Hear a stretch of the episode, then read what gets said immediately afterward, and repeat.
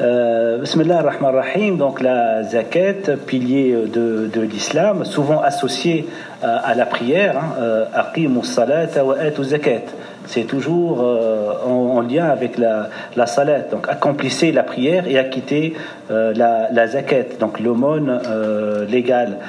Euh, dans un verset de la Sourate At-Tawbah, verset 104, Allah nous dit il dit au prophète min amwalihim sadaqatan tutahhiruhum wa biha. Prélève une aumône sur leurs biens, zakat, pour les purifier et les élever spirituellement. Euh, donc, euh, remarque, première remarque déjà par rapport à ce, à ce verset, c'est que Allah demande au prophète de prendre cette zakat, mais le bienfait de cette zakat, c'est celui qui donne qui en profite. C'est pas celui qui prend. Prend de leur argent une zakat qui permet de les purifier eux, qui permet de les faire évoluer eux. C'est celui qui donne, en fait, qui est le premier à profiter de ce don de la zakat. Et, cela nous, ramène en fait à, à justement cette notion d'unicité en islam. Euh, parce que Allah, est-ce qu'il a besoin de notre zakat? Certes, aujourd'hui, on parle de tous les bienfaits sur le plan socio-économique de la zakat. Et ça, on peut en parler aussi pendant des heures. Oui, ça permet de diminuer euh, la pauvreté, ça permet d'aider des gens, ça permet de diminuer les inégalités sociales. Tout ça, c'est vrai. Mais ici, dans ce verset, la raison qu'il nous donne Allah Azzawajal, elle n'est pas liée à ça. Elle n'est pas liée à une structure ou une harmonie ou une cohésion ou une entraide sociale. Même si tout ça est vrai, bien sûr. Elle est liée à un aspect intérieur. Prends la zakat pour purifier ces personnes, ces gens-là, qui vont donner la zakat. Pourquoi? Parce qu'Allah n'a pas besoin de nous pour euh, diminuer la pauvreté. Allah, s'il voulait, il aurait, aurait annulé la pauvreté, de toute forme de pauvreté de ce monde. Il est le riche, nous sommes le, les pauvres. Il est le riche. Euh, toutes les inégalités sociales auraient pu disparaître par kun fayakun. Il suffit qu'Allah le décide et il n'a pas besoin de passer par nous pour diminuer ces inégalités-là. Donc cette situation qu'on vit aujourd'hui, c'est une situation voulue par Dieu pour celui qui veut en comprendre les raisons. Ben voilà, ça peut aider socialement, etc. Mais toujours, il y a deux dimensions. Il y a les dimensions des moyens, la dimension mondaine, et puis il y a une dimension spirituelle qui dépasse toutes ces raisons-là et qui nous explique que l'aumône, le fait de donner, permet à l'homme de réaliser en lui-même l'unicité. Comment? En comprenant que en, en jouant ce rôle-là de don, il participe à un attribut divin qui est un razak. Qui est le seul razak Qui est le seul qui pourvoit notre subsistance? C'est Allah, tout le monde le croit. Mais est-ce que tout le monde le vit? Est-ce qu'en donnant, on est, on est conscient que celui qui donne et le seul qui donne en réalité, c'est Allah?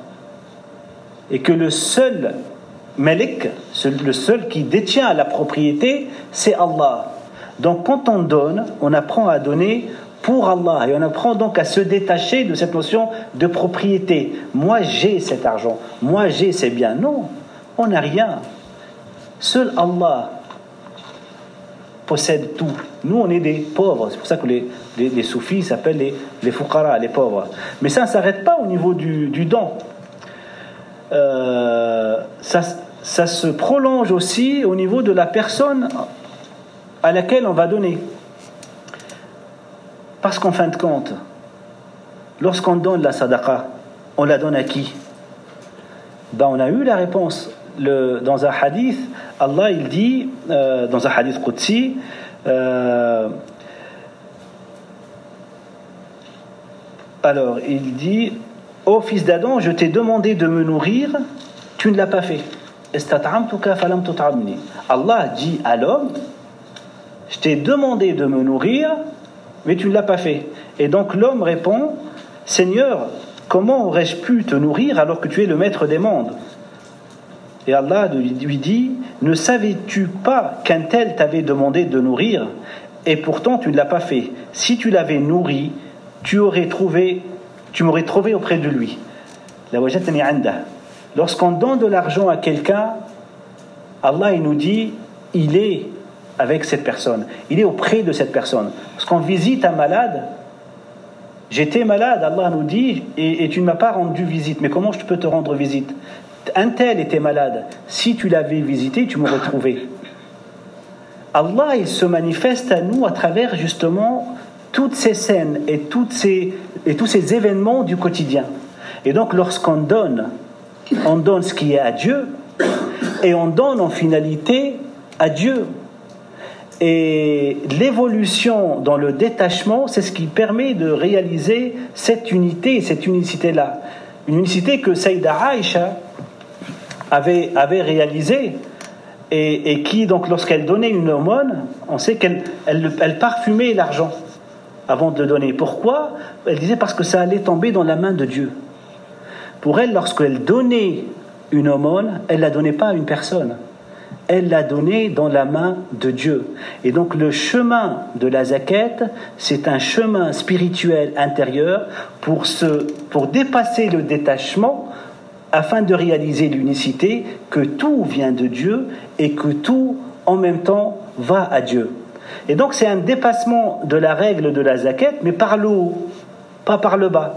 C'est pour ça que dans, dans, une discussion entre un soufi et un juriste, donc le juriste, euh, voilà, il lui dit euh, quelle est la part de, de zaquette sur, je ne sais pas, 100 chameaux et 20, et 20 chèvres? Et donc, c'est un exemple, là, euh, je dis n'importe quoi.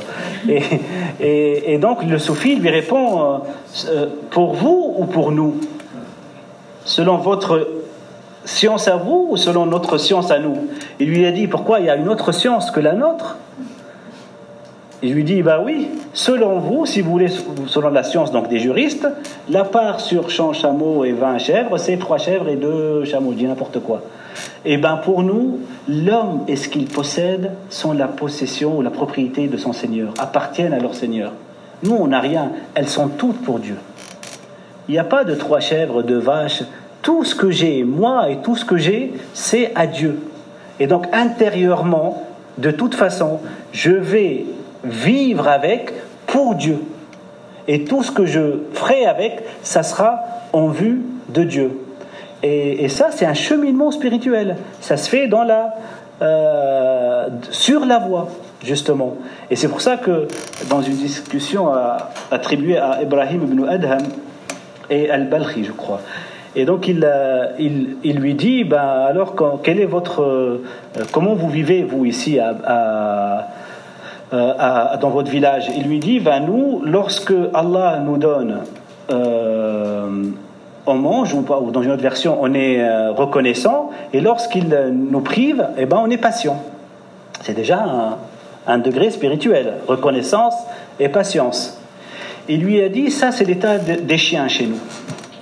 Les chiens chez nous, lorsqu'on leur donne, ils sont reconnaissants, ils bougent la queue, et lorsqu'on leur prive, ben, ils n'ont rien à faire, ils sont patients. Cet état-là, pour nous, il est semblable aux chiens.